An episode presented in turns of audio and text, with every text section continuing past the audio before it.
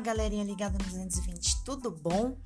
Sabrina falando, trazendo mais uma dica para vocês. Essa dica vai agora para o final de ano.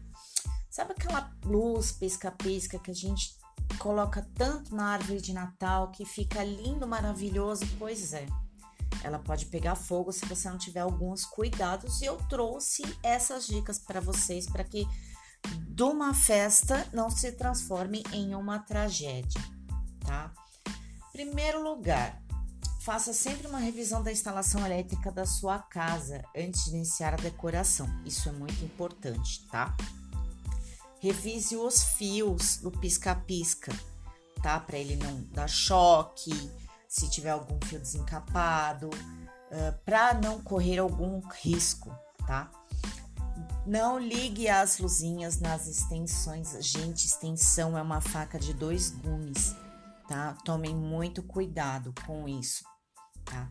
É, essa dica, ela não serve só para luz pisca-pisca, mas serve para tudo e qualquer que você for comprar hoje. Sempre certifique que o material que você esteja comprando é certificado pelo Imetro. Se não tiver o selo do Imetro, diga adeus a isso, tá? Quando você vai comprar uma árvore de Natal, você procura a etiqueta de resistente a fogo, tá? Porque se caso acontecer algum incidente, ele não propague as chamas e não venha acontecer de um incidente para um acidente, tá? Não utilize enfeites de papel com iluminação elétrica, gente, isso é um combustível tremendo, tá? Uh, evite árvores com ramificações de metal, se pretende utilizar iluminação ou pisca-pisca, tá? O metal, ele é um grande condutor de, de energia, de, de choque, enfim, tá? Isso pode causar um perigo muito grande, inclusive se você tiver crianças em casa, né? É, aproveitando o gancho, tá? Não permitem que elas manuseiem os produtos. Se elas quiserem te ajudar, Deixem elas com os enfeites, tipo bolinha de Natal, Papai Noel, presentinho, ou até mesmo um pinheirinho para enfeitar a árvore de Natal.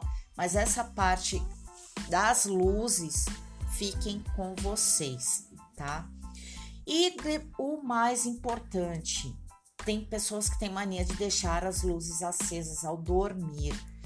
Isso fica bonito? Sim.